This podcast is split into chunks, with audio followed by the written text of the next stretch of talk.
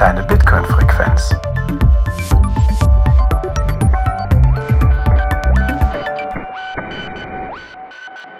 Herzlich willkommen bei Notsignal, deine Bitcoin-Frequenz. Heute live aus dem Düsseldorfer Bitcoin Meetup, dem letzten dieses Jahr. Live aus Satoshis Keller. In meinen Augen die beste Meetup-Location in Deutschland. Im Dachraum.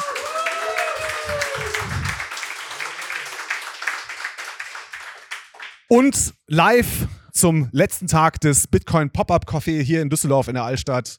Herzlich willkommen und ich habe hier zu meiner rechten Seite ja, den äh, Chief Sound Officer, Master of Post-Production mit der blauen Hose heute und mit einem Kampfgewicht von etwas zu wenig, der Thorsten. Hi Thorsten. Ja, hallo. Und zu meiner linken Seite dürfen wir den Gastgeber begrüßen, auch in der blauen Hose. Das ist irgendwie nicht ganz regulär hier, aber wir lassen es durchgehen. Wir sagen, ja, die blaue Weste, die unterscheidet ihn noch. Ja, einen großen Kämpfer und Gastgeber, nämlich den Doc. Hallo Doc. Einen wunderschönen guten Abend. Ja, und äh, vielleicht hört man es in der Aufnahme. Wir haben Publikum dabei. Sagt mal laut Hallo. Hallo. nice, nice. Sehr gut. Ja, cool. Thorsten, worüber wollen wir quatschen? Äh, bevor wir im Thema anfangen, hatte irgendjemand die Blockzeit? Oh. Keine, keine Vorbereitung hier. Notsignal oh, oh, typisch. Oh. Möchtest du das nochmal sagen? Ich wiederhole das nochmal, weil ich glaube, wenn ich das auf dem äh, Laptop da verfolge, hat man es nicht gesehen. 822.433? 35. Gut. Dankeschön. Vielen Dank, Pam. Ja, wir äh, sind heute live hier. Das ist auch das erste Mal, dass wir das überhaupt machen. Zumindest äh, in der Form, dass wir Publikum haben. Wir haben schon mal die ein oder andere quasi Vor-Ort-Aufnahme zusammen gemacht, so bei Satoshis Bleibe zum Beispiel. Und ich glaube, auf der Zitadelle letztes Jahr in der Schweiz, da haben wir das auch schon mal gemacht. In Leipzig auch, wobei da waren keine anderen Leute dabei. Aber äh, genau, wir wollen heute mal hier äh, in dem Bitcoin-Café so ein bisschen quasi zum Programm noch zum Beitrag zum letzten Tag. Und deswegen ist auch der Doc heute Abend jetzt hier dabei, weil wir über das Bitcoin Café selber sprechen wollen, was ja so ein Pop-up-Store war, der jetzt hier quasi den ganzen Dezember in Düsseldorf stattgefunden hat. Und wir wollen so ein bisschen Revue passieren, weil heute der letzte Tag, der letzte offizielle Tag zumindest halt ist. Deswegen, Doc, herzlich willkommen auch von mir nochmal. Vielen herzlichen Dank. Schön, dass ihr da seid. Danke für die Einladung. Genau, gib mal einen Applaus nochmal dafür. Hier. Ja, finde ich ah. allerdings auch. Sehr gut. Ja, wir haben dich jetzt mal exemplarisch hier jetzt hochgeholt. Ich weiß, dass äh, bei der Organisation hier von dem Bitcoin Café äh, noch weitaus mehr Leute mitgeholfen haben und äh, aber du bist hier quasi der Gastgeber, der die Räumlichkeiten zur Verfügung gestellt hast. Kannst du ein bisschen mal was dazu erzählen, wie das ganze, die ganze Idee davon entstanden ist, beziehungsweise äh, ja, wie die Idee kam, so ein Pop-up-Café hier in der Düsseldorfer Altstadt, was ja ja wirklich eine perfekte Lage schon fast ist, ja entstanden ist. Ja, selbstverständlich, weil ich war ja dabei. Insofern fällt mir das relativ leicht. Also wir haben im Rahmen der Meetups hier in Düsseldorf dies Jahr jetzt seit ähm, Sommer, Spätsommer 2021 gibt, häufiger schon mal darüber gesprochen, dass wir irgendeinen Beitrag leisten möchten, um ähm, Bitcoin ein bisschen in die Breite zu tragen. Wir hatten mal die Idee für eine, für eine Wochenendkonferenz, ein bisschen größer. Dann haben wir mal überlegt, ob wir was zum Onboarden machen an zwei Tagen, an einem Wochenende. Das ist aber immer so ein bisschen im Sande verlaufen. Und äh, im, im letzten Jahr habe ich auch so im, im Nachzug der, der ganzen Corona-Verwerfungen, die ja doch äh, so einiges gesellschaftlich, persönlich, politisch aus meiner Sicht durcheinander geworfen haben, beschlossen, alle meine Unternehmen dicht zu machen, zu verkaufen und teilweise auch zu verschenken, weil ich ähm, einfach einen Schlussstrich ziehen wollte und keine Lust mehr hatte, mich in dem Maße aufzureiben, wie das mittlerweile äh, in Deutschland, auch wenn man unternehmerisch tätig, tätig ist, nötig ist. Und ähm, in dem Zuge habe ich auch hier oben, oberhalb von äh, Satoshis Keller, ist mein Büro gewesen und das habe ich äh, zu Ende Oktober, glaube ich, aufgelöst, zugemacht, weil ich es nicht mehr brauche und habe dann überlegt, okay, was mache ich mit den Räumlichkeiten da oben? Und dann kam halt wieder die Idee auf, etwas zu tun und dann kam irgendwie im Meetup der, der Gedanke, einfach ein Pop-up-Café zu machen. Diese Pop-up-Stores sind ja gerade so ein bisschen en vogue. Und haben gedacht, komm, machen wir einfach mal für einen Monat ein Bitcoin-Pop-up-Café, in dem wir so Veranstaltungen wie heute Abend machen, in dem wir ähm, Leute vielleicht informieren können, die Interesse haben, informiert zu werden und in dem sich auch Plebs treffen können und einfach über Bitcoin quatschen, über technische Themen, über philosophische Themen, über libertäre Themen, wenn es äh, sein soll. Also alles, was so die, den Querschnitt der Bitcoiner bewegt und wo viele ähm, ja auch Schwierigkeiten haben, so im privaten Umfeld in Gespräche zu kommen, weil das Thema Bitcoin ja jetzt noch nicht so furchtbar verbreitet ist in unserer Republik. Und dann haben sich ein paar Leute bereit erklärt, da mitzumachen und haben gesagt, komm, machen wir und haben das Ganze aufgezogen, am 1. Dezember eröffnet und haben heute unseren letzten Tag. Und es war eigentlich ähm, ja eine ganz schöne Zeit. Es war eine ganz schöne Zeit, das hört sich doch schon mal gut an. Aber vielleicht kannst du noch mal ein bisschen erzählen, wie das denn äh, hier angekommen ist, das äh, Bitcoin Café. Also, wenn ich das richtig verstanden habe, war ja die Idee auch so ein bisschen, Leute von der Straße anzusprechen wie ja, ist das denn so angekommen? Genau, Leute von der Straße anzusprechen, äh, das hat ähm, auf einer Skala von 0 bis 10, 0 gar nicht, bis 10 super, so ungefähr bei anderthalb funktioniert. Also ähm, äh, wir haben natürlich jetzt auch nicht so aktiv ähm, No-Coiner angesprochen per Werbung und vielleicht ist so im Nachhinein auch der Begriff Bitcoin Pop-up Café nicht der richtige gewesen. Ich würde es jetzt auch nicht Bitcoin Informationszentrum, BITS nennen oder so. Das hatten wir letztens. Aber, aber, aber das ist, äh, ich weiß nicht, ob so der, der, die richtige Wahl war, aber es war natürlich auch einfach ein Experiment. Und äh, nein, es war schon ganz stark ein, ein ähm, Bitcoiner Treffpunkt, muss man einfach sagen. Sind auch Leute reingekommen, die keine Bitcoiner waren. Wir hatten sogar einen MMTler hier, mit dem ich eine heiße Diskussion hatte. Und also insofern ist ähm, die Idee in dem Zusammenhang Menschen ähm, das Thema Bitcoin näher zu bringen, ist nicht aufgegangen. Ist aber aus meiner Sicht auch oder aus meiner, meiner Erfahrung der letzten Jahre generell ja ein schwieriges Thema. Absolut. Also ich glaube, äh, die Erfahrung haben viele von uns ja schon gemacht, dass das Orange Pilling äh, selbst der engsten Freunde und Verwandten äh, immer eine sehr große äh, Aufgabe ist äh, und häufig scheitert. Und jetzt so ein Angebot zu machen für wirklich wildfremde Menschen. Also insofern kann ich das durchaus nachvollziehen, dass sich da nicht so viele Leute angesprochen fühlen. Aber ich muss ja sagen, was mir sehr gut gefällt, ist, du hast ja vorne auf der Straße so einen Aufsteller und da ist das große Bitcoin B drauf und da steht dann Bitcoin Pop-up Café drauf. Und ich finde das extrem wichtig, dass die Leute vielleicht, auch wenn sie es nur aus dem Augenwinkel sehen, dass es bei denen nochmal da ist. Das Thema, das kennen sie jetzt mindestens seit 2017, vielleicht erst seit 2020 oder 2021. Aber sie sehen, es ist immer noch nicht tot. Und ich glaube, da hast du einen, oder nicht nur du, sondern alle Mitwirkenden hier, habt ihr da echt einen, nochmal einen guten Beitrag geleistet. Es ist mühsam, aber es bringt irgendwas. Ja, sehe ich genauso. Also es ist natürlich schon, klar, mühsam und in der Düsseldorfer Altstadt so einen Ort hm, aufzumachen, ist natürlich jetzt nicht äh, der Auslöser für einen, für einen großen Run-up auf Bitcoin, das ist schon klar. Aber wenn jeder versucht, so in, in seinen Möglichkeiten einen Beitrag zu leisten, sei es ein Pop-up-Café aufzumachen oder einfach ganz doof an irgendeiner Ampel einen Bitcoin-Aufkleber aufzupappen, die Summe der Aktionen macht's am Ende des Tages. Und äh, was ich, glaube ich, ganz wichtig finde, ist, dass man No-Coinern gegenüber immer mit viel Respekt begegnet und nicht den Eindruck vermittelt, man wüsste etwas besser. Wichtig ist auch, die Dinge nicht zu verkomplizieren. Das ist im, im Bitcoiner-Space manchmal ja auch schwierig. Äh, Stichwort Custodial, Non-Custodial Wallets, alles solche Sachen. Ne? Also ich denke, wenn das so eine Erfahrung ist, die auch so ein bisschen im Umkreis jetzt des Pop-up-Cafés eine Rolle spielt, dann ist es einfach keep it simple and stupid und immer am Ball bleiben.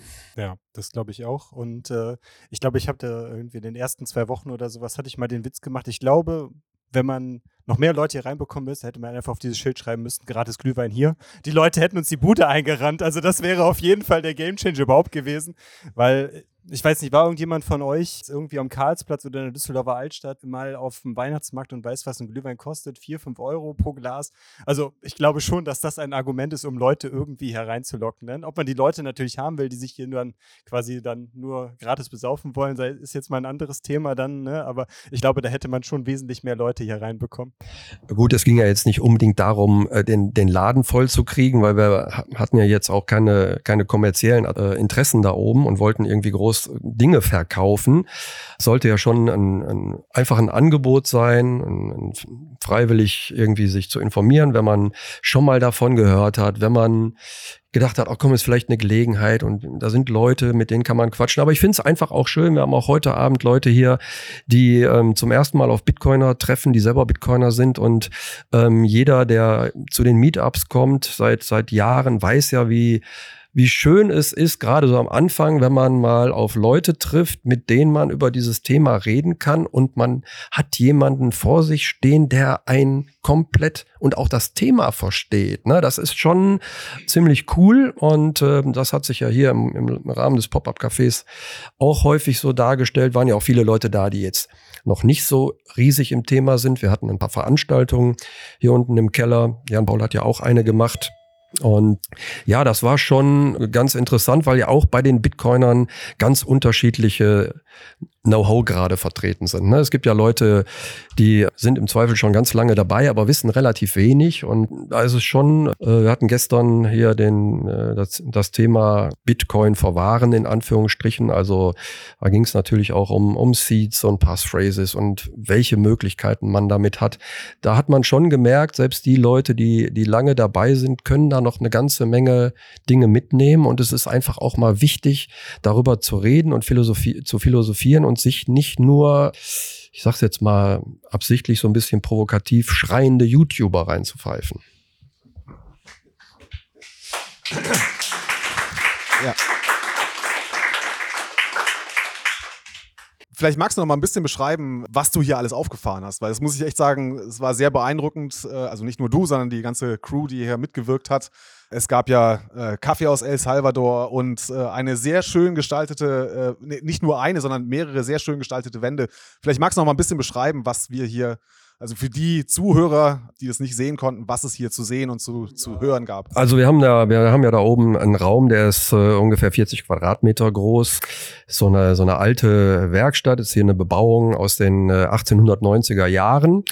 Und dann haben wir natürlich überlegt, okay, wir müssen die, die Wände so ein bisschen künstlerisch gestalten, haben einen Künstler gefunden, der ganz schöne äh, Novo Thoughts nennt er sich. Der hat äh, nimmt so alte Hollywood-Ikonen und bringt die gefotoshoppt mit Bitcoin in Verbindung. Fand ich immer ganz ganz sauber die Arbeit, die er macht in jeder Hinsicht.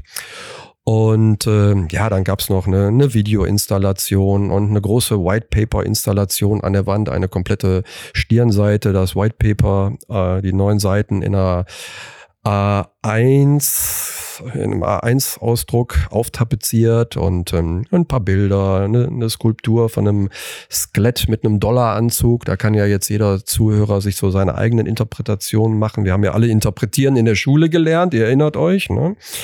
Und ja, dann äh, haben wir natürlich auch noch versucht, so ein bisschen ja, adäquate Produkte ist schwer zu sagen. Klar, wir hatten äh, eine Reihe aus, von Apriko, ein paar Bücher haben wir hier am Start, auch den, das Mangold-Buch noch zusätzlich und haben dann einen Kaffeeimporteur gefunden aus Mechernich, äh, der direkt von der Plantage aus El Salvador Kaffee importiert. Kaffee, der da angebaut wird, der da geröstet wird, der da auch verpackt wird und der dann original hier, hier rüber transportiert wird. Der natürlich auch Bitcoin-Zahlungen akzeptiert. Und ja, noch einen, einen Imker, der im, im Bitcoin-Space sehr aktiv ist Insofern haben wir versucht, so ein, so ein bisschen auch das, das Rahmenprogramm möglichst bitcoinerisch zu gestalten, ist uns, glaube ich, auch in dem Rahmen, in dem wir da die Möglichkeiten hatten, ganz gut gelungen. Was ein bisschen schade war, so einige, gerade Künstler, hatten dann irgendwie nicht so richtig Interesse, sich zu beteiligen, war ich so ein bisschen überrascht drüber. Also sollte der eine oder andere zuhören, kann ich nur sagen, warum? Also ähm, wäre ja eine schöne Gelegenheit gewesen, mit seiner Bitcoin-Kunst auch Bitcoinern zu begegnen. Insofern, das war eine kleine Überraschung, ja. Und dann gab es etwas, und das äh, ist, ein, äh, eine, ich denke mal, meines Wissens nach eine absolute Premiere. Sowas hat es auf, dem ganz, auf der ganzen Welt, auf dem ganzen Planeten noch nie gegeben. Eine absolute Premiere und unglaublich lecker. Bitcoin orangefarbener Glühwein. Und der war wirklich der, der war wirklich der absolute Renner. Der ist echt total lecker und äh, wir haben auch extra Gläser machen lassen mit äh, Bitcoin-Logo und Study Bitcoin drauf. Natürlich Gläser, transparente Gläser, keine, keine Krüge, in denen man dann die orange Farbe nicht sieht, sondern äh, jeder gezapfte Glühwein war ein Gesamtkunstwerk und ich glaube, es sind wahrscheinlich 50.000 Fotos von diesen Gläsern gemacht worden in der Zeit. Ja. Also ganz, ganz schöne runde Sache eigentlich, ja. Gerade jetzt, wo du die, den Glühwein ansprichst, das ist ja im Endeffekt auch eine Community-Sache gewesen, gerade hier aus dem Düsseldorfer Meetup, aber auch jetzt vielleicht dann an der Stelle noch, falls es irgendjemand vom Verein 21 hört, weil das ist im Endeffekt ja auch der Grund, warum wir uns irgendwann mal initial hier getroffen haben, weil 21 uns irgendwie zusammengeführt hat. Und 21 hat ja auch eine Spende hier für den Glühwein dagelassen und auch dann halt das, was dann hier das Meetup bereitgestellt hat, um dann auch dann in Anführungszeichen den No-Coinern oder jedem, der hier halt hinkommt, diesen gratis Glühwein zur Verfügung zu stellen. Und ja, deswegen auch hier nochmal an der Stelle nochmal Danke an, an 21 und auch an alle euch, die jetzt hier dann äh, quasi was gespendet haben, damit wir alle hier oder jeder, der hier jetzt hier war in der Zeit, den Glühwein trinken konnte. Deswegen auch nochmal Applaus bitte nochmal hier an.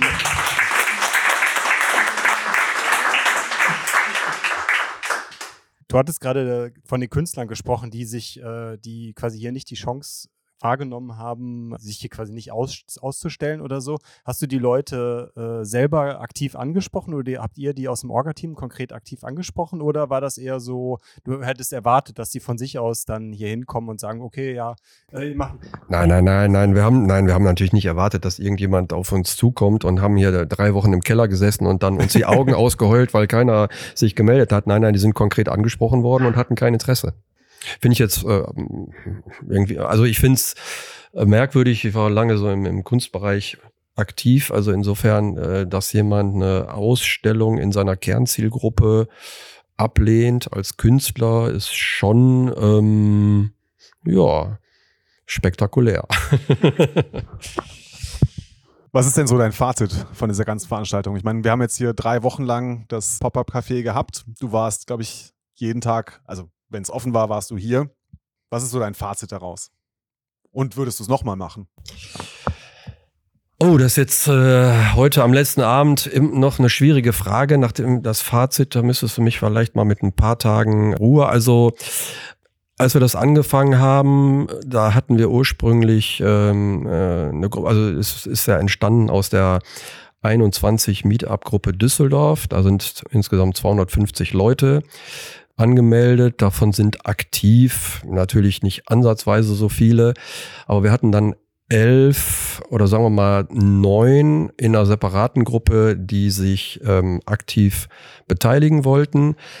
Davon sind am Ende leider nur de facto drei übergeblieben, die auch immer hier waren. Und das ist die einzige Sache, die mich so ein bisschen ja, traurig stimmt, äh, haben so einen so einen, ähm, einen Plan auch vorher aufgestellt. Jeder konnte sich eintragen, wenn er hier sein will und ähm, ja, sind halt mal vorsichtig ausgedrückt nicht immer alle erschienen. Und das ist eine Sache, da würde ich heute drüber nachdenken, wenn ich das nochmal mache, ob ich Lust hätte, weil ich musste natürlich immer hier sein, es sind meine Räumlichkeiten, aber ich habe natürlich jetzt nicht zwangsläufig immer Lust gehabt, immer alles hier vorzu, musste ich nicht. Wir hatten, ich hatte mit Pem jemanden, der immer da war, quasi.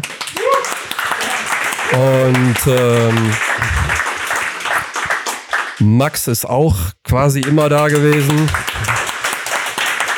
Er ist sogar, er ist sogar mal, er ist sogar einmal mal eingesprungen, als hier wirklich Not am Mann war, als zwei andere gar nicht aufgetaucht sind und wir noch eine, eine, eine Veranstaltung hier abends hatten.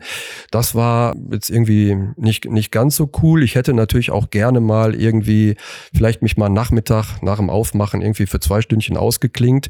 Aber ich Pem hier alleine sitzen lassen müssen und das macht man natürlich auch nicht. Insofern, das ist etwas, dieses, äh, dieses Commitment müsste anders sein, wenn man sowas macht. Also insofern, ähm, ja, ich das, das ist ein bisschen schade gewesen, sagen wir mal so. Jetzt musst du aber noch was Positives sagen. Ja, pos positiv ist, äh, ja, das ist, es gibt einfach, es gibt ganz vieles, ganz viel Positives. Also ähm, das Positivste ist, dass es, dass alle, die, die hier waren oder auch die jetzt hier sind und die mitgemacht haben, da schließe ich mich jetzt auch selber ein. Du hattest mich nur gefragt, ob ich es nochmal machen würde und das ist die einzige Sache, wo ich dann wirklich irgendwie, wo, wo man auch anders rangehen müsste und das wirklich ein bisschen konkreter und, und auch wirklich verbindlicher gestalten muss. Ähm, ansonsten, äh, ich, das war einfach immer eine eine total coole Atmosphäre. Die Vorträge waren eine coole Atmosphäre da oben. Wir hatten teilweise den Laden da oben rammelvoll. Dann gab es äh, Tage, an denen wir ähm, über Stunden zu dritt oder viert wirklich intensive Gespräche über Bitcoin, einmal auch über MMT geführt haben. Insofern, die, die Grundstimmung war immer gut und es ist einfach immer ein riesengroßes Vergnügen, Bitcoiner zu treffen, weil die aller, allermeisten sind einfach ziemlich geile Leute. Das stimmt, das stimmt. Ähm, ja, ich hatte ja auch das Vergnügen, irgendwie zwei, dreimal hier zu sein. Also habe äh, hier ein bisschen mitgeholfen, auch in der Vorbereitung. Und ich muss sagen, also mein Fazit ist wirklich durchaus positiv. Also mir hat es sehr gut gefallen, wie du das hier oben vorbereitet hast, aufbereitet hast. Auch die Leute, die ich hier getroffen und kennenlernen durfte, das war echt cool. Und ich hatte auch letzte Woche hier einen äh, Vortrag halten dürfen. Das hat auch sehr viel Spaß gemacht. Also einen kurzen Vortrag, 20 Minuten und danach noch eine Stunde QA gemacht. Also ja, oder noch länger sogar. Es hat wirklich äh, sehr viel Spaß gemacht. Insofern, ähm, also mein persönliches Feedback oder Fazit ist sehr, sehr positiv hier von dem Bitcoin Pop-Up Café. Vielleicht nächstes Jahr nochmal in etwas konzentrierterer Form, vielleicht irgendwie nur eine Woche oder so vor, nicht vielleicht direkt vor Weihnachten. Dann können wir vielleicht nochmal was reißen, oder? Ja, wer weiß. Ja, schauen wir mal. ich wollte dich jetzt festnageln, aber du willst ach nicht so, so richtig. Ach so. Ja, ist die Frage, was da oben mit den Räumlichkeiten passiert. Ja, okay, also okay. Ja, ich bin ja gar nicht abgeneigt. Sehr gut. Ich meine, zumal du hast gerade eben schon ein bisschen so darüber erzählt, was oben jetzt alles passiert ist, was jetzt alles an der Wand hängt und sowas. Das wäre jetzt ja natürlich auch unglaublich schade, wenn man das alles jetzt wieder abmachen würde und dann irgendwo, weiß ich nicht, irgendwie kaputt gehen würde und so weiter. Deswegen, also wenn du jetzt keine andere Verwendung für diesen äh, Räumlichkeiten hast, dann wäre das natürlich schön, wenn das hängen bleiben würde. Ne? Und das dann wieder von. Äh,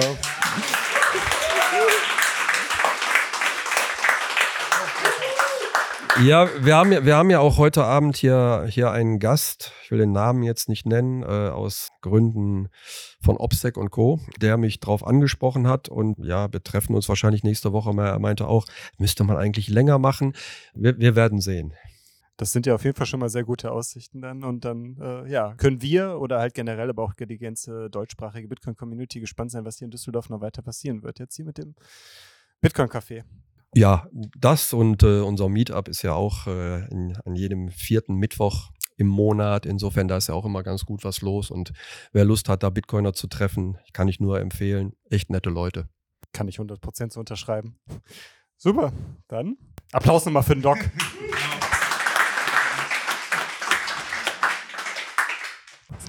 Gut, ja, Doc, vielen Dank, dass du dich hier zu uns gesellt hast und ein bisschen äh, Bericht erstattet hast vom Bitcoin Pop-Up Café hier in Düsseldorf. Wir haben uns jetzt überlegt, dass wir in einem zweiten Teil noch so ein bisschen Q&A machen. Das heißt, ihr, äh, die hier die ihr hier live dabei seid, habt jetzt die Gelegenheit, uns ein paar Fragen zu stellen und wir werden versuchen, sie so gut wie möglich zu beantworten.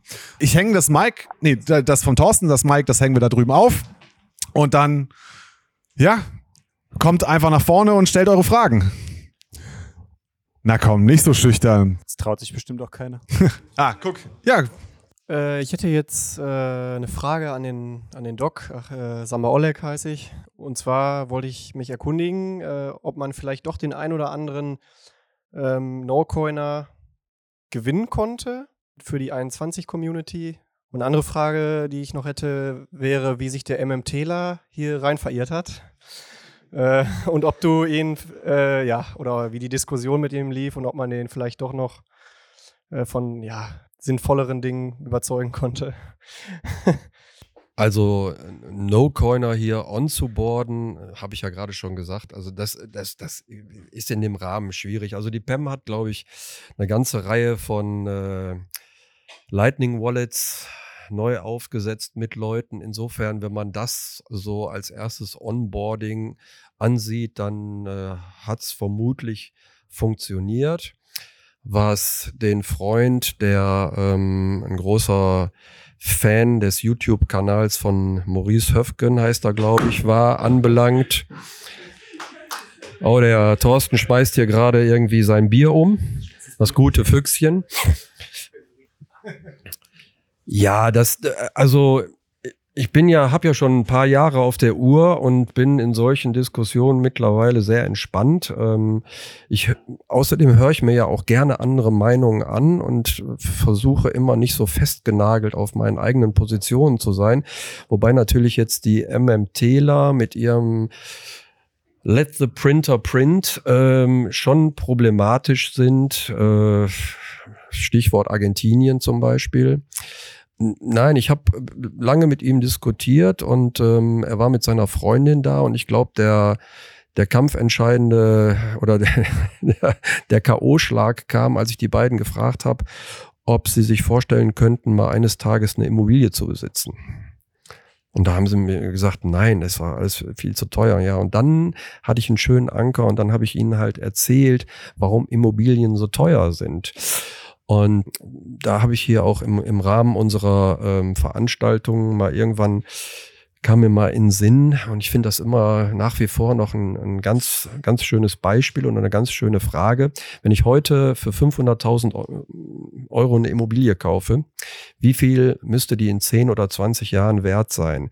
Wenn ich dann die Frage so stelle, dann kommt so, ja, so 800.000 oder eine Million oder einer sagt 1,5 Millionen und meine Antwort ist dann immer, nee, die müsste 400.000 Euro wert sein, weil die ist dann 20 Jahre alt und dann muss das Dach gemacht werden und dann sind die Badezimmer nicht mehr en vogue und dann ist da vorne irgendwas kaputt und vielleicht schon ein bisschen Feuchtigkeit im Keller etc. pp. Das heißt, eine Immobilie wird ja im Laufe von 20 Jahren nicht besser, die wird schlechter. Also ist die nicht mehr 500.000 Euro wert, sondern 400.000 Euro wert. Aber warum kostet die dann eine Million oder anderthalb Millionen? Weil einfach extrem viel Geld im Markt ist und das drückt halt in diese Asset-Klassen, wie zum Beispiel Immobilien, aber auch in den Aktienmarkt. Wir sehen ja jetzt, der, der DAX ist aktuell, glaube ich, bei 16.000, 17.000 Punkten muss man sich mal vorstellen in unserer Wirtschaftssituation was alles in den letzten Jahren passiert ist, was aktuell ist. Der, der DAX bei 17.000, das ist völlig krank. Der müsste eigentlich bei 3.000 oder bei 4.000 sein. Geht aber nicht, weil unglaublich viel Geld produziert worden ist. Und das hängt auch im Immobilienmarkt. So, führt dazu, dass sich die ganze jüngere Generation, wenn sie jetzt nicht gerade irgendwie im Lotto gewinnt, kaum eine Immobilie leisten kann. Das ist doch eine totale Katastrophe. Und als ich ihn damit konfrontiert habe, ist er blass geworden und beim Rausgehen sagte er so sinngemäß, ja, du hast mir auf jeden Fall was zu denken gegeben. Insofern, ähm, ja, so einfach, wie die sich das Leben vorstellen, ist es halt nicht. Wobei ich natürlich auch sagen muss, so einfach, wie sich manche Bitcoiner das Leben vorstellen, so einfach ist es auch nicht. Ich warte nur darauf, dass noch eine Frage gestellt wird. Ihr könnt auch also die blödesten oder banalsten Fragen stellen, die euch einfallen. Ja, äh, also ich bin der Markus, man kennt mich vielleicht aus dem Fernsehen. ähm, ähm, jetzt gerade wird ja viel im Bitcoin-Space diskutiert, ob man sich vielleicht einen Kredit nehmen sollte, um jetzt Bitcoin zu kaufen auf Pump. Einer von euch, wer, wer von euch möchte darauf eingehen und seine Meinung dazu geben? Würdet ihr einen Kredit kaufen oder sollte ich jetzt einen Kredit kaufen? Sollte ich jetzt Bitcoin auf Kredit kaufen? Oha. Hast du eine Meinung, Doc? Selbstverständlich habe ich eine Meinung als Wirtschaftswissenschaftler und äh, also das würde ich äh, außer Michael Saylor niemandem empfehlen. Weil einfach das Risiko nicht, nicht handelbar ist. Natürlich kann man total confident sein und sagen, ja, Number geht doch nur noch ab. Ist das tatsächlich so sicher? Wir, wir kennen auch den Zyklus. Wie lange läuft das Darlehen dann? Wann muss es zurückzahlen? Wie willst es dann zurückzahlen? Dann haben wir jetzt vielleicht zwei Jahre lang einen Bullrun. Dann geht's doch Überraschung, Überraschung, wieder 60 Prozent in den Keller und dann hängst du da mit deinem Kredit und kannst vielleicht gerade irgendwie ähm, wieder zurückzahlen. Also ich würde ähm, es ist Gambling in Reinkultur und Zocken und ich bin nicht dafür, dass man, wenn man es sich nicht leisten kann, zocken sollte. Also es gibt einen sehr interessanten Artikel von Pierre Rochard, der heißt Spekulative Attacken, wo er genau das beschreibt, dass man sich nämlich einen Kredit aufnimmt, um Bitcoin zu kaufen. Und das Game ist natürlich, dass man davon ausgeht, natürlich, dass die Hypothese, die dahinter steht, dass der äh, Preis von Bitcoin in äh, Euro oder US-Dollar äh, steigen wird. Und dass man halt die Kreditschuld, die man aufgenommen hat, sehr günstig zurückzahlt, weil halt zur selben Zeit auch der Euro oder der US-Dollar, was auch immer dein, ne, dein, dein Fiat ist, ja, an Wert verliert. Insofern wäre es eine äh, ganz nette Wette, die man machen kann. Ich glaube, das ist das, was halt äh, Michael Saylor und auch sicherlich auch einige andere versuchen zu unternehmen. Also also ich, ich, wenn man davon ausgeht, ne, also wenn man sich jetzt die aktuelle Lage anschaut, finde ich es durchaus berechtigt, darauf zu spekulieren, dass der Preis in der nächsten Zeit ziemlich steil gehen wird. Also ich gehe ganz persönlich davon aus, dass mit der Bewilligung der Bitcoin-ETFs, und es wird nicht nur einer sein, sondern es werden mehrere sein, dann wird eine Menge Geld in diesen Markt reinkommen, dann wird der Bitcoin-Preis extrem nach oben steigen. Und auf Basis dieser Spekulation kann man so eine Kreditspielchen machen. Aber es ist ein Spielchen, es ist viel Risiko dabei, das muss, das muss man sich bewusst machen, bewusst sein. Äh, und bevor man es tut, auf jeden Fall Pierre Rochard, spekulative Attacken lesen, da weiß man mehr. Dann mache ich jetzt hier noch so ein bisschen den bearischen äh, Aspekt da rein, einfach nur um so quasi alle Aspekte mal reinzubekommen. Ich, ich stimme dir zu, Jan Paul, und auch natürlich absolut äh, dem Doc, dass, äh, dass man das natürlich machen kann oder man sollte es eigentlich eher nicht machen. Die Aspekte, die du gerade genannt hast, Jan Paul, dass durch die ETF und bla bla bla, durch diese ganze institutionelle Adoption, die kann natürlich kommen.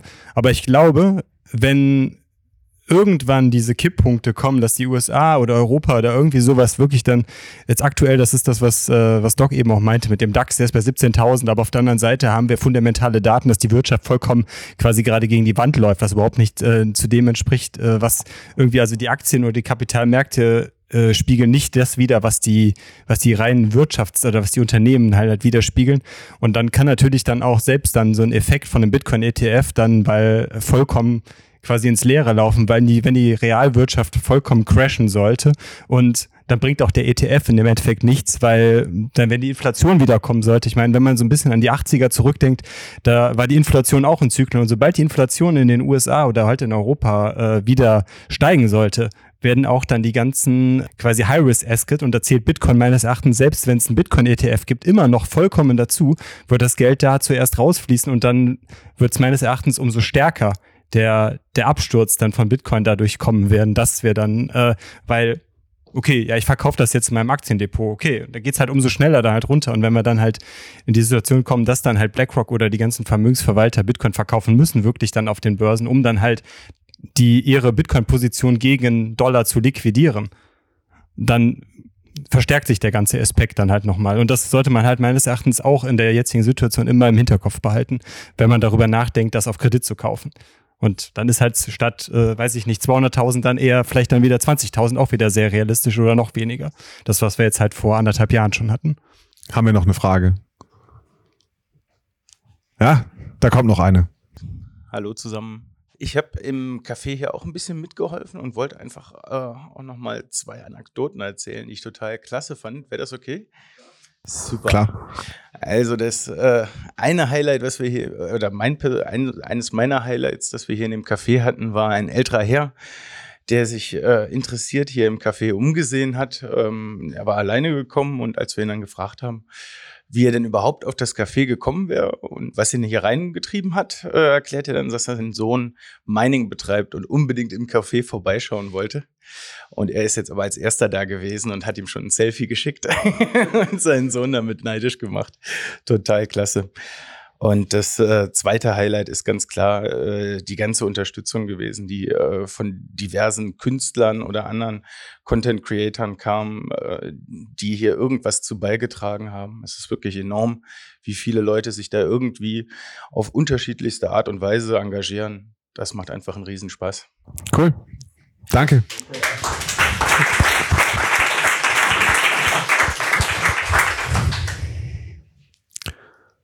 Also ich bin mir super sicher, dass hier äh, sehr schlaue Bitcoiner im Publikum sitzen, die auch bestimmt gute Fragen stellen können und sicherlich noch Dinge haben, die sie gerne immer schon mal fragen wollten, oder? Ja, ah, ah, guck mal, machen wir erstmal den, äh, den Mats. Meine Frage ähm, zielt im Prinzip darauf hinaus, wenn ich tatsächlich was gekauft habe und wirklich langfristigen Wertspeichergedanken dahinter habe. Was wäre aus eurer Sicht die beste Möglichkeit, diesen Wert zu speichern? Welche Möglichkeit wäre die beste? Was für Optionen habe ich? Ich meine, es gibt mittlerweile sehr viele, äh, sehr viel Software, die mir die Möglichkeit anbietet, was zu speichern, Hardware-Wallets, die mir bieten, was zu speichern. Ähm, was wäre aus eurer Sicht das, wo ich zum Beispiel für meine, äh, für meine Töchter sparen könnte, wo ich sagen würde, okay, unabhängig dessen, was sich dieses Unternehmen ähm, in den nächsten zehn Jahren denkt, wie kann ich trotzdem den Wert beibehalten, wie kann ich die Sicherheit beibehalten, wie kann ich mein, quasi meine Bitcoin so storen, dass ich nicht abhängig bin von irgendeinem dritten Intermediär oder so nennt man das, glaube ich. Ne? Was wäre aus eurer Sicht die beste Möglichkeit, langfristig zu speichern? Wir hatten eben quasi, bevor wir hier angefangen haben, schon ein bisschen über das Thema gesprochen. Deswegen äh, weiß ich ein bisschen mehr Kontext darüber, wer, äh, als das, was du jetzt mich gerade fragst, weil du die Frage, die du gerade gestellt hast, ist sehr generisch, glaube ich. Und deswegen, äh, glaube ich, muss man da viele Parameter jetzt erstmal annehmen, die dann äh, die dann halt dafür sprechen. Du hast gerade gesagt, die Unabhängigkeit von Herstellern. Ne, die hast du ja eigentlich allein schon durch, äh, dass du eine Seed Phrase hast. Die Seed Trace ist ja prinzipiell erstmal unabhängig davon, mit welcher Hardware-Wallet du die UTXOs, die dahinter liegen, dann verwaltest dann. Ne? Du, du hattest eben im Gespräch, äh, was wir vorher geführt haben, darüber gesprochen, dass du einen Ledger hast und äh, darüber halt auch entsprechend dann eine Wallet angelegt hast und auch einen Seed und mittlerweile Ledger ja schon durch die unterschiedlichsten Kapriolen in der, in der Vergangenheit irgendwie, äh, sag ich mal, einen schlechteren Ruf bekommen hat und äh, da vielleicht dann auch zurecht, äh, will man weiterhin mit einem Ledger arbeiten oder will man die Funds dann halt irgendwo auf einen neue Wallet ziehen, die halt nicht vom Ledger in dem Sinne dann quasi verwaltet wird oder sowas dann. Wobei ich glaube ich da, äh, wenn man da halt ich persönlich habe kein, keine Erfahrung mit Ledger selber, aber ich glaube, da muss man trennen zwischen dem der Hardware-Wallet und der Software, die Ledger bereitstellt. Ne? Also ich glaube, die Ledger Hardware-Wallet an sich ist wahrscheinlich ein super Gerät und das, was, was die in Ledger Live machen, okay, das äh, ist ja immer noch dadurch, dass wir ja diese Unabhängigkeit haben zwischen sieht und dem Gerät selber oder der Software. Nur du kannst ja jede Hardware-Wallet auch mit einer anderen Software-Wallet auch verwalten. Ne? Du hattest das Beispiel eben gebracht, dass man die Sparrow-Wallet zum Beispiel benutzen kann oder Spectre zum Beispiel. Das sind ja so äh, eierlegende Wollmilchsaugen, mit denen man einfach jede andere Hardware-Wallet auch verwalten kann, weil die ein entsprechendes Hardware-Interface haben. Und man kann dann den Seed, den der Ledger generiert hat, dann ab sofort dann mit einer anderen Wallet verwalten und dann halt Ledger Live dann nicht mehr benutzen.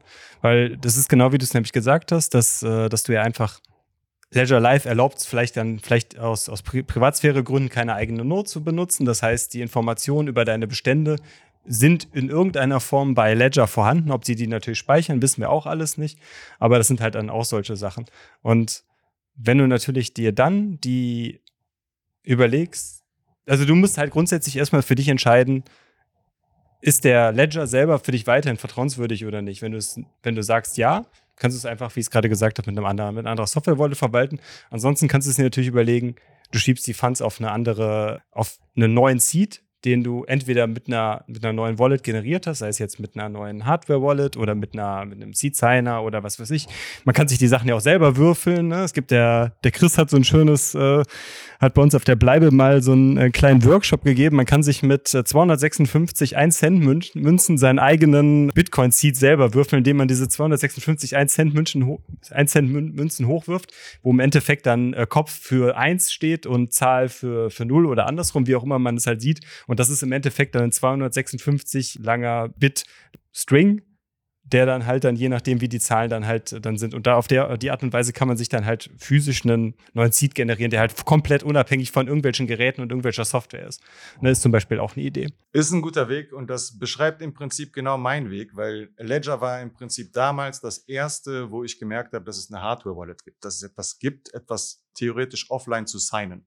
Ja, und im Laufe der Zeit habe ich aber ein bisschen mehr gelernt und ich habe gelernt, okay, ähm, vielleicht ist Ledger gar nicht so das Nonplusultra, was meine Sicherheit angeht. Ähm, und was mache ich im nächsten Step? So, das wäre halt die Frage. Äh, ich wollte noch mal einen Punkt aufgreifen. Du hattest ja gesagt, du möchtest gerne deine Bitcoin für eine lange Zeit aufbewahren können, ne? so dass du, äh, wie hast du gesagt, generationenübergreifend sie genau. verwenden kannst. Genau. Ich genau. möchte das für meine Töchter zum Beispiel sparen. Als ja. einfaches Beispiel. Ja, genau. Also mein Tipp ist da an der Stelle immer, keep it simple and stupid. Generiere ein Seed, zwölf Wörter reichen, empfangen ein paar Satoshis oder vielleicht einen Bitcoin da drauf. Dann brauchst du kein Hardwaregerät, kein Softwaregerät, du brauchst nur den Seed. Und das reicht aus, um es über Jahrzehnte, über Generationen und vielleicht auch über Jahrhunderte aufzubewahren. Ich würde gerne noch die dritte Meinung dazu hören.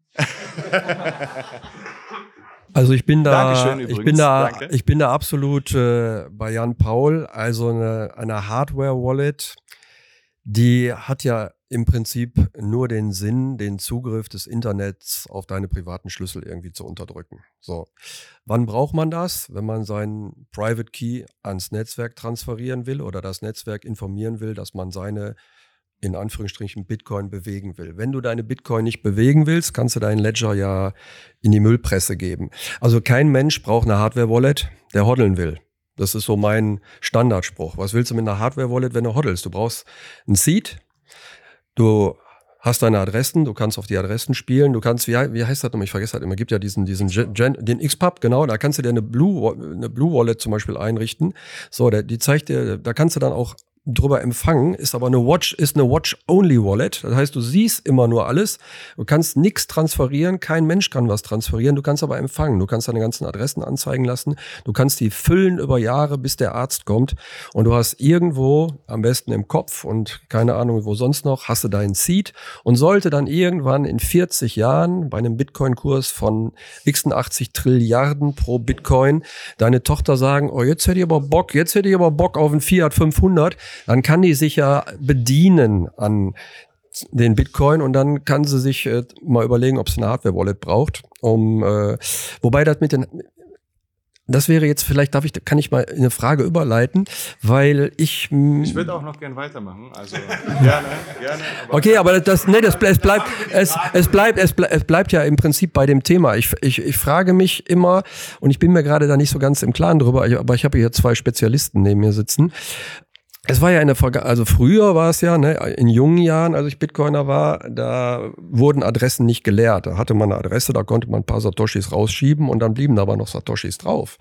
Ist ja heute nicht mehr, ne? Wenn man äh, mit äh, BIP 39 unterwegs ist und so, dann werden ja die Adressen immer geleert. Ne? Also, ähm, also de deswegen frage ich mich, warum soll man eigentlich seinen Private Key nicht ans Netzwerk geben? Weil wenn der abgegriffen wird, ist die Adresse ja leer. Oder? Naja, okay. Also ich glaube, da muss man noch ein bisschen differenzieren. Du hast gerade gesagt, dass wenn ich eine Transaktion von einer Adresse mache, dann ist die leer. Das setzt natürlich voraus, dass ich nur ein UTXO auf einer Adresse habe. Sobald ich mehr als ein UTXO auf einer Adresse habe und nur das eine UTXO, sage ich mal, das mit, mit dem Index 0 zum Beispiel oder Index 1 verschiebe, dann bleibt das, in, das, andere UTXO natürlich weiterhin auf der Adresse. Und wir haben ja bei Bitcoin kein quasi kein Account-Model, sondern ein UTXO-Model. Das heißt, das, was ja für uns relevant sind, sind ja die, die UTXOs. Und wir verschieben ja dann, wenn ich halt äh, auf einer Adresse quasi zweimal fünf Euro oder fünf Euro Münzen liegen habe und ich nur die eine fünf Euro Münze, dann liegt ja die andere Münze weiterhin dann halt da dann, ne? ne? Genau. Ähm, ich will nur eine Sache äh, richtig stellen. Ich glaube, das war nicht ganz richtig von dir dargestellt. Und zwar verlassen Private Keys nie dein Hardware- Hardware-Wallet oder. nee, nee, die Okay, genau, also die Private Keys sollten äh, per Definition sowieso nie ins Internet gehen, aber wenn du eine Bitcoin-Transaktion finalisierst, dann signierst du sie mit deinem privaten Schlüssel, aber der private Schlüssel taucht damit nicht in der Transaktion auf, sondern es ist nur verifiziert. natürlich, aber nicht mit einer normalen Software. Okay, ich wollte nur also sicherstellen, ne? also, die- also die Private Keys äh, werden es, nicht. Es ging darum, es ging, die, es ging darum, die, die Frage nochmal zu stellen, ob, äh, ob denn die Hardware-Wallet überhaupt noch sinnvoll ist, wenn die Adressen geleert werden. Weil dann der Private Key bekannt sein darf, weil die Adresse ist ja leer. Das, das war der Gedanke. Aber das hat sich ja gerade geklärt, ja, ja. Okay, du hast da noch eine Frage. Auch, ja, da würde ich auch sehr gerne aufgreifen. Aufgrund eurer Meinungen würde ich ganz gerne nochmal fragen, sind Hardware-Wallets notwendig? Brauchen wir das? Ja, also ich, also meine Meinung dazu war ja, habe ich ja gerade schon geäußert, dass äh, wenn man natürlich viel macht, dann äh, Aktivität in dem Fall. viel Aktivität, viel Okay. verschiebt oder dann finde ich die ziemlich ähm, sinnig im Zweifel. Aber wenn ich jetzt nur hoddle, also wenn ich wirklich nur sammeln will, dann ähm, sehe ich den Sinn, abgesehen von der Seed-Erstellung, jetzt nicht. Dann sind die vielleicht am Anfang zur Seed-Erstellung klasse, weil man dann äh, sehr sicher ein Seed machen kann, aber den kann man sich ja halt auch würfeln. Aber ähm, ansonsten sehe ich da Prinzip beim bei einem reinen, ich will jetzt über Generationen sammeln, würde ich da jetzt nicht so die spektakuläre, den spektakulären Vorteil erkennen können. Danke. Du hast gerade gesagt, dass, äh, also nochmal dein Hinweis auf dich, Doc, was du gerade gesagt hast, wenn man viel mit einer Hardware-Wallet macht. Ich finde, eine Hardware-Wallet ist prinzipiell eher dafür da, wenn man halt relativ wenig macht.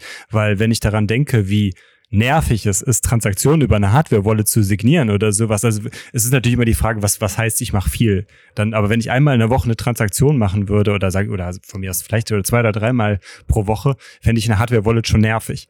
Ne, wenn man die halt erstmal anschließen, entsperren und dann hier und da und dann, je nachdem, was für eine Hardware-Wallet man nutzt, dann ist ja die Bedienung davon jetzt auch nicht besonders komfortabel und vielleicht kann man da dann auch nochmal so ein bisschen dann differenzieren, was will man denn wirklich genau erreichen, um da so eine Analogie zum quasi zum bestehenden Bankensystem haben. Ne? Man hat auf der einen Seite ein Sparkonto, was man halt relativ selten benutzt und dann hat man vielleicht sowas wie einen Hybrid dazwischen, was ein Tagesgeldkonto ist oder und dann halt ein Girokonto dann und dass man da vielleicht dann auch dann eher dann äh, Software-Wallets oder sowas benutzt, die man dann für kleine Bestände dann verwendet, dann äh, oder Lightning, bla bla bla, ne, sei mal dahingestellt. Wir reden jetzt ja dann wirklich dann über den Spar, äh, ne? also auf der Seite reicht es wahrscheinlich auch dann, wenn man es häufig benutzt, dass man dann einfach nur Software-Wallet verwendet.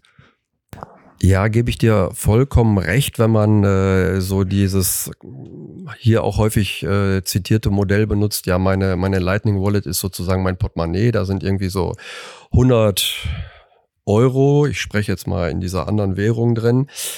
Aber man darf natürlich auch nicht vergessen, es gibt schon auch noch äh, Leute, die ein bisschen mehr transferieren hier und da. Ne? Und dann ist man schon mit der Hardware-Wallet natürlich aktiv und eben nicht mit einer, dann, man hat eben nicht irgendwie ein Bitcoin auf der Lightning Wallet, ne, sondern dann muss man halt anders agieren und Natürlich ist eine Hardware-Wallet ein bisschen kompliziert in der Bedienung, aber das ist natürlich auch letztendlich der Vorteil. Es kommt ja alles mit Trade-offs, egal was ich mache. Ich habe in irgendeinen sauren Apfel muss ich beißen. Und ähm, wenn ich aber, um nochmal auf äh, Matthias Frage einzugehen, wenn ich am Ende des Tages äh, wirklich nur hodeln will, dann brauche ich wie auch Jan Paul vorhin gesagt hat, mein Seed. Dann habe ich meine Adressen und das war's. Cool. Dankeschön. Gerne, gerne.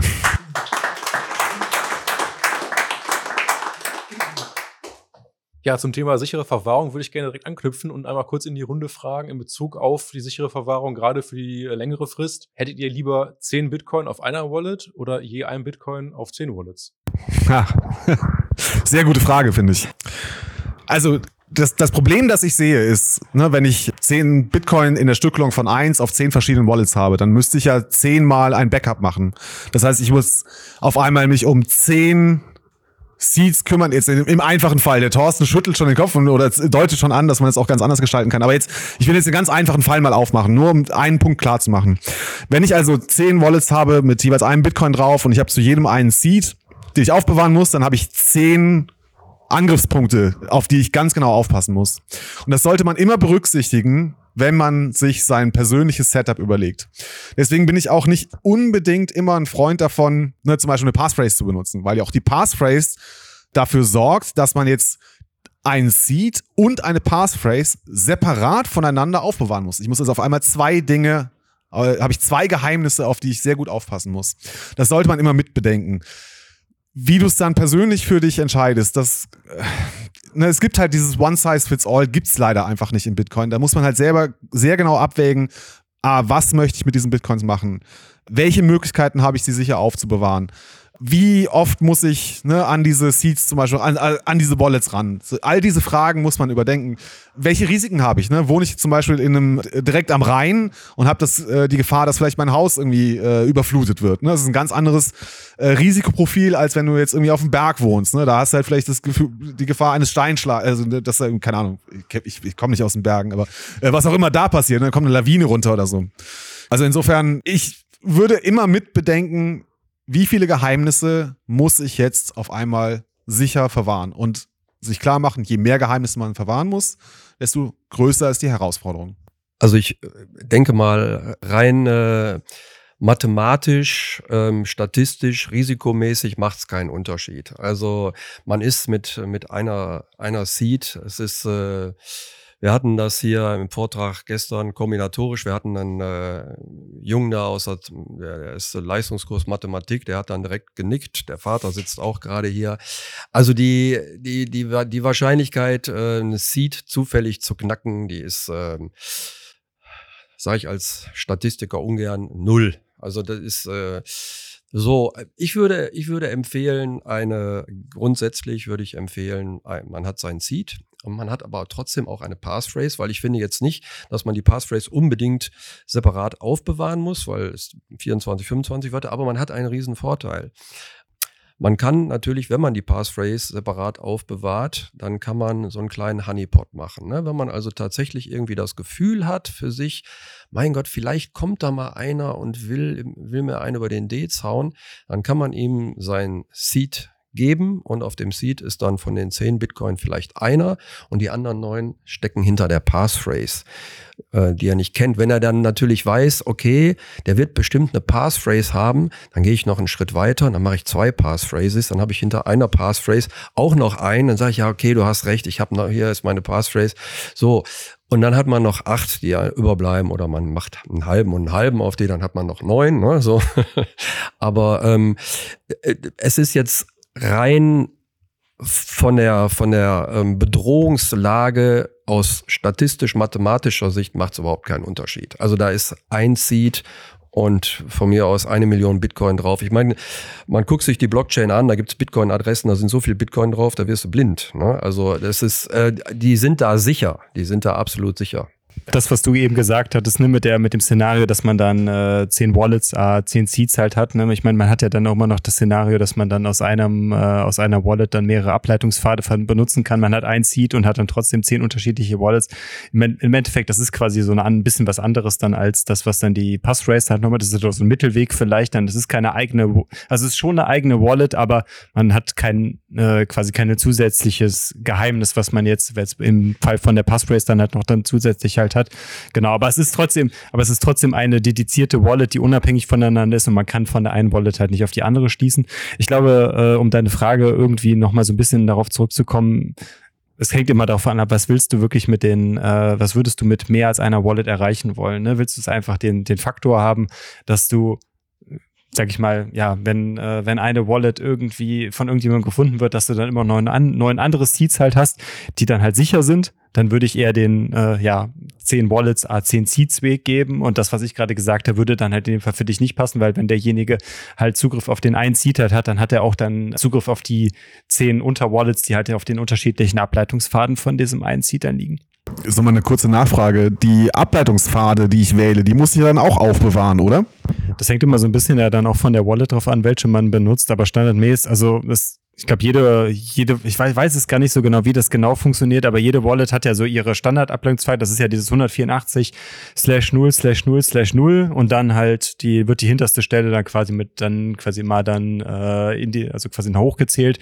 Hast du dann 184 0.0.1, also slash und so weiter und dann, äh, also aber grundsätzlich äh, macht es auf jeden Fall schon Sinn, wenn man eine Wallet anlegt, die hat dann halt auf einem komplett willkürlich frei angelegten Ableitungspfad halt liegt, dass man sich den auch aufschreibt, weil wenn du halt dann einen Pfad wählst, der halt nicht standardmäßig ist und meistens sind die sind die Wallets, die indizieren dann halt vielleicht dann äh, nur den den 3x0er Pfad hinten im Index, aber wenn der halt einer auf 37 halt liegt, wirst du dann halt, wenn du diese Wallet, diesen Seed reinlädst und dann, oh, meine Balance ist bei null, warum ist das denn so? Aber du musst halt der Wallet halt sagen, guck auf dem 37. Ableitungspfad ganz hinten, weil ohne diese Information wird, wird, wird man halt diese äh, Zugriff auf diese UTXOs nicht mehr wiederbekommen. Sehr gut. Gibt's noch eine Frage?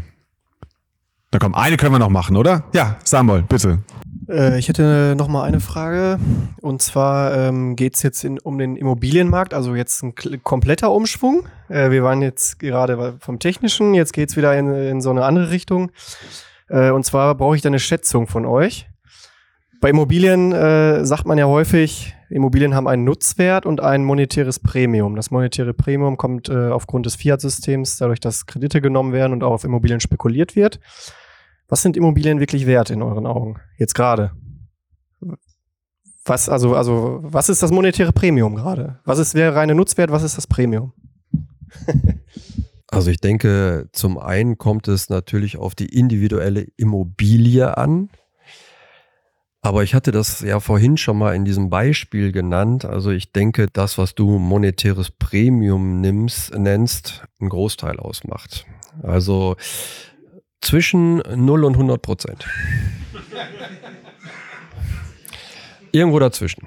Also ich meine, die Frage kann ja nicht äh, ernsthaft gemeint sein. Ich meine, das ist ja eine unbeantwortbare Frage, weil der Immobilienmarkt extrem heterogen ist und äh, selbst wenn du eine konkrete Immobilie sagen würdest, wer, wer, wer soll das wissen? Ich meine, den, der Nutzwert ist ja, und äh, einige hier sind ja auch Freunde der österreichischen Schule, der Nutzwert ist ja was sehr Individuelles. Ne? Und ähm, Deswegen werden ja auch manche Immobilien nur an Liebhaber verkauft. Äh, also ich hatte zum Beispiel mal so ein komisches Wochenendhäuschen an so einem Altrheinarm und ja, das ist, äh, konnte sich nur jemand kaufen, der Bargeld hatte, weil die, die Bank hätte das überhaupt nicht beliehen. Die Bank hat das mit ein paar tausend Euro bewertet, aber es war halt für denjenigen viel, viel, viel mehr wert. Ne? Also äh, das ist so ein ganz extremes Beispiel gewesen. Ne? Und eine, eine moderne Eigentumswohnung, die jetzt frisch gebaut hier in Düsseldorf entsteht, ja, die hat wahrscheinlich ein monetäres Premium, weil die Araber, arabischen Scheichs die, die kaufen und ihr Geld parken wollen. Ne? Aber da sieht, da sieht die Welt generell natürlich etwas anders aus. Also die Frage ist ja nicht wirklich zu beantworten. Also ich tue mich auch schwer, damit die Frage zu beantworten. Vielleicht gebe ich es mal an den Thorsten, vielleicht kann der dazu was sagen. Naja, das, was äh, Doc eben schon quasi im Intro gesagt hat, stimmt ja eigentlich schon. Grundsätzlich äh, würden man, wenn man davon ausgehen würde, würden Immobilien tendenziell eher durch ihre Abnutzung, gerade wenn sie vermietet sind oder so oder quasi selbst bewohnt, würden sie ja tendenziell eher an Wert verlieren als an Wert gewinnen weil ich nicht glaube, dass äh, der im Normalfall der monät die monetäre Aufwertung mit der Abnutzung äh, gleichlaufen würde. Also das wäre im Normalfall, glaube ich, nicht so. Aber ansonsten, um deine Frage nochmal zu beantworten äh, oder quasi versuchen zu beantworten, es macht natürlich immer noch einen Unterschied, ob du ob man eine Immobilie kauft, die oder halt besitzt, die vermietet ist. Da hat man zumindest einen ganz konkreten äh, Gegen, also in Anführungszeichen, man hat einen Vergleichsmaßstab, weil man halt weiß, okay, ich kriege dafür so und so viel Jahresmiete im Monat oder im, äh, beziehungsweise im Jahr ähm, im Vergleich zu einem zu irgendeinem Einfamilienhaus, was dann halt privat genutzt wird, wo es halt einfach kein wo man keine monetäre quasi Gegenleistung für bekommt, ne? wo, wo das halt natürlich sehr äh, quasi romantisch dann irgendwie dann ist dann. Ne? Deswegen, ich glaube, die Frage ist schwierig zu beantworten. Gibt noch eine Frage. Komm nicht ans Mikro. ja? Eine ganz kurze Frage. Gerade eben vor zwei Stunden war noch ein No-Coiner oder Pre-Coiner, wie man es nimmt hier, und hat die Bedenken geäußert, der Staat könnte ja verbieten, dass man Transaktionen macht. Jetzt als Bitcoiner ja, belächelt man das eher, aber was könnte man dem jetzt in einem kurzen Satz antworten, um das, sage ich mal, zu entkräften, dieses Argument? Das Entkräften überlasse ich dem Thorsten oder dem Doc. nee, ich möchte nur äh, einen Punkt äh, äh nochmal äh, machen. Also wir sprechen von Precoinern und No-Coinern. Precoiner sind Menschen, die äh, noch nicht mit Bitcoin zu tun hatten oder ne, gerade erst irgendwie entdecken, dass es so etwas wie Bitcoin gibt. Und wir lieben unsere Precoiner. Sie sind äh, der größte Schatz, den wir haben, denn sie werden irgendwann Bitcoiner werden.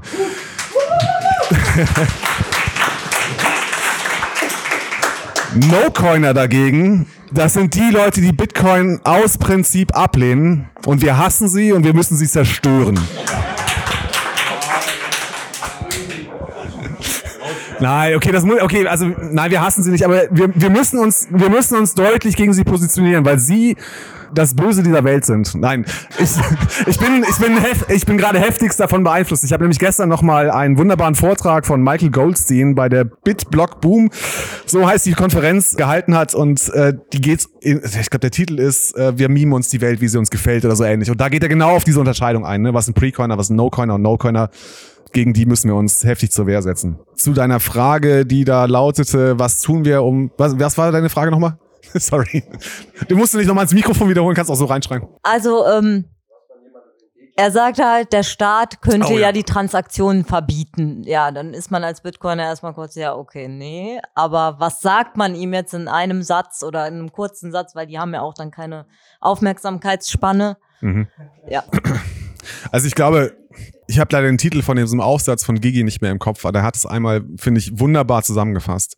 Bitcoin fängt damit an, dass du dir eine geheime Zahl ausdenkst. Und aus dieser geheimen Zahl, das ist dein Private Key, kannst du eine Adresse ableiten. Und auf dieser Adresse kannst du dein Bitcoin empfangen. Und sich eine Zahl zu merken, ein kleines Geheimnis zu haben, das kann niemand aufhalten, auch der Staat nicht. Ja, ich bin, ich bin da ein bisschen humble, was so Sachen anbelangt, weil ähm, die Frage, die ist, finde ich, sehr berechtigt, weil wir haben das in Deutschland schon in einem Bereich. Es ist kein Verbot einer Transaktion, aber es ist zum Beispiel die äh, Unmöglichkeit, eine Immobilie mit Bitcoin zu kaufen. Also Notare dürfen keine Kauf, äh, Bit äh, Immobilienkäufe beurkunden, wo mit Bitcoin bezahlt werden soll. Natürlich mit anderen, es muss eine Überweisung sein. So. Und ich muss ganz ehrlich sagen, wir haben zwischen 2020 und 2022 in diesem Land aus meiner Sicht eines lernen dürfen. Der Staat kann extrem übergriffig sein.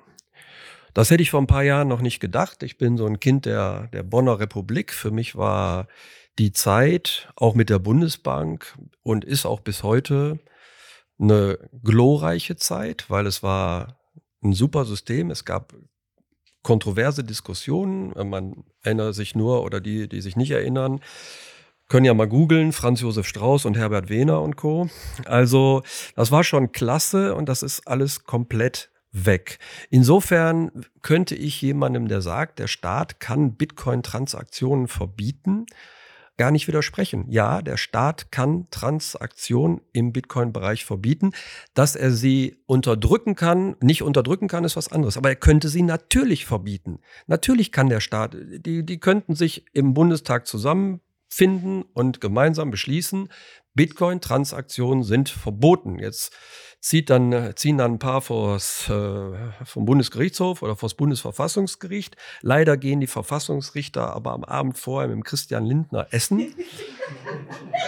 Und dann, ähm, und dann, dann bleibt's leider bei dem Verbot. Das muss man ganz einfach sehen. Es ist nicht mehr so, wie wir gedacht haben. Und deswegen kann ich, würde ich das in der Diskussion niemals ausschließen. Ich würde nur darauf hinweisen, dass auch Zigaretten als Geld mal verboten waren und trotzdem schwungvoll Handel damit betrieben wurde. Ich muss nochmal nachhaken. ihr kennt das sicherlich, wenn ihr am Flughafen irgendwo einreist, dann gibt es diese schöne Bargeld-Obergrenze von, ich glaube in der Europäischen Union sind es 10.000 Euro. Und jedes Mal, wenn ich daran vorbeilaufe, denke ich mir, ich habe zwölf Wörter in meinem Kopf. Und you can do fucking nothing about it.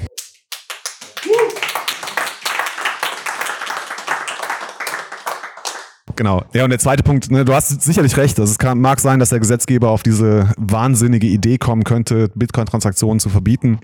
Ich bin mir, also was ich bin mir da sicher. Ich weiß, dass sie dieses Gesetz einfach nicht wirkungsvoll durchsetzen können. Sie haben keine Chance. Ne? Sie haben schon verloren, sie wissen es nur noch nicht. Ich möchte noch zumindest eins anhängen. Ich glaube nicht ansatzweise, dass so etwas kommen wird. Nur wenn man eine hypothetische Diskussion führt, dann kann man da nicht einfach drüber hinweggehen, weil es könnte theoretisch sein. So, aber ähm, äh, ich, es wird nicht passieren. Dafür ist auch Bitcoin mittlerweile nach 15 Jahren und es gab in den letzten 15 Jahren ja viele Fatz und viel ähm, hoch und ab. Nein, also Bitcoin ist angekommen und äh, Bitcoin wird bleiben.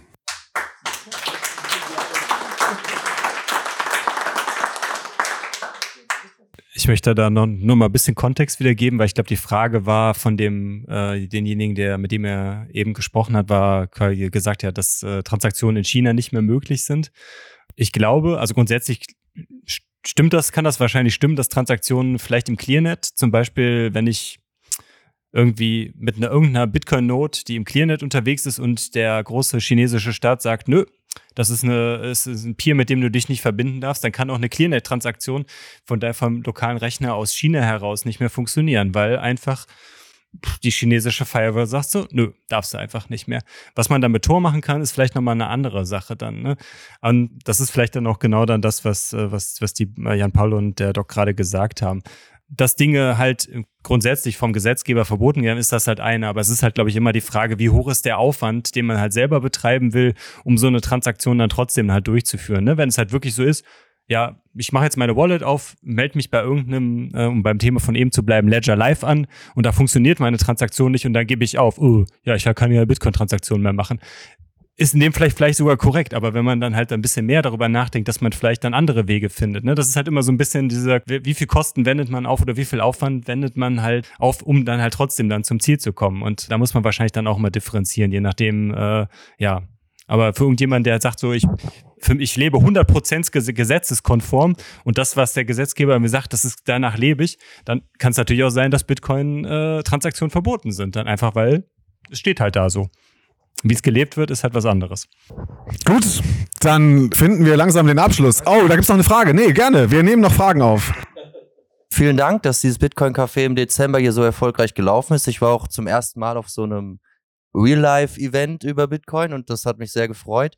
Und ähm, hatte jetzt auf der letzten Weihnachtsfeier von meiner Fiat-Sklavenstelle äh, oder Arbeitsstelle ein interessantes Gespräch mit jemandem, der VWL studiert hatte und irgendwie gingen mir dann zum Schluss die Argumente aus, weil er der Meinung war, 2% Inflation sind ja notwendig fürs Wirtschaftswachstum und so weiter.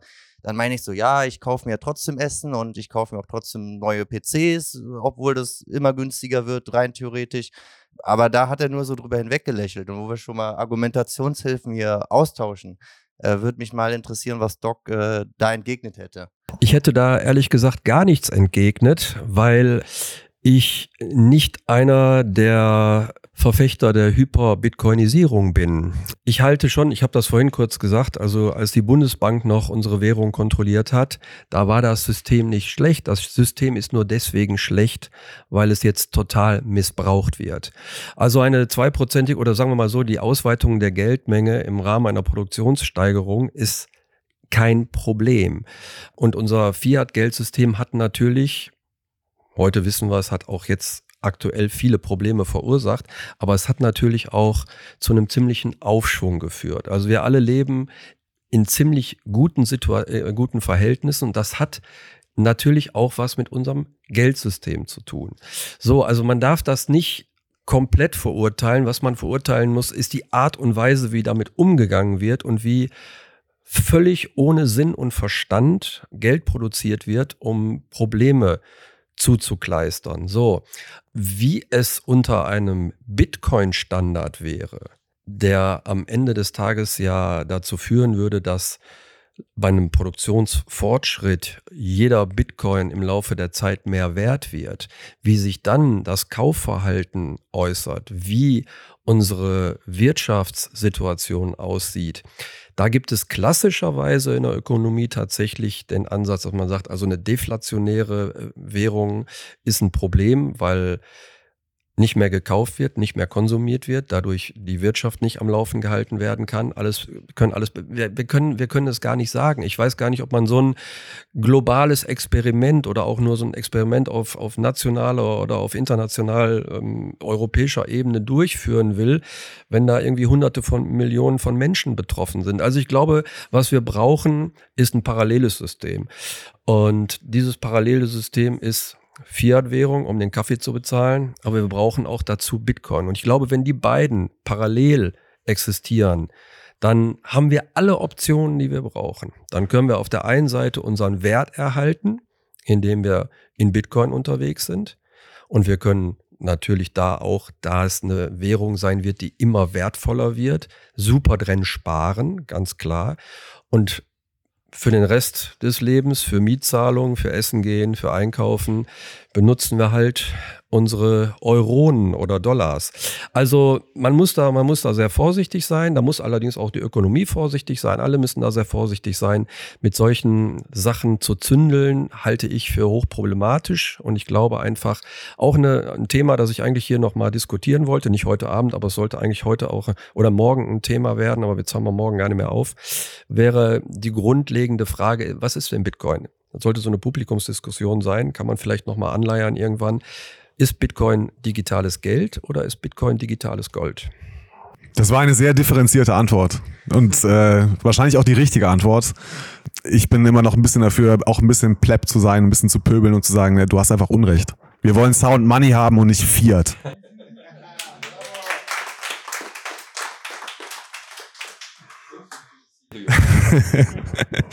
Alright, ich glaube, damit äh, beenden wir es für heute. Es hat uns sehr gefreut, dass wir heute da sein durften. Der Thorsten hat mich gerade nochmal darauf hingewiesen. Äh, heute vor ziemlich genau zwei Jahren ist die, nee, also heute sehr genau, auf, auf den Tag genau, vor zwei Jahren ist die erste Folge Notsignal, die Genesis-Folge veröffentlicht worden. Genau. Insofern freut es uns, dass wir mit euch zusammen das hier feiern durften. Für unsere Zuhörer da draußen, wenn euch dieser Podcast gefallen hat, äh, gebt uns auch gerne nochmal Feedback, wie das hier so funktioniert hat, so ein Live-Podcast. Vielleicht können wir das ja nochmal öfter machen. Also wir sind ein Value for Value Podcast. Ihr könnt uns über äh, Value for Value fähige Podcast-Player streamen, äh, hören, uns Satz schicken, uns einen Boost schicken mit einem Kommentar. Nutzt das gerne. Yo. Thorsten, noch letzte Worte? Ich würde gerne, wenn wir jetzt schon mal so eine große Runde da sind, mal was versuchen, mal gucken, ob wir das hinkriegen. Und dann würden wir uns jetzt hier mit unseren obligatorischen Worten verabschieden. Und wenn wir schon so eine große Gruppe sind, dann äh, machen wir das mal alle zusammen. Focus on the signal, not on the noise. Vielen Dank. Perfekt.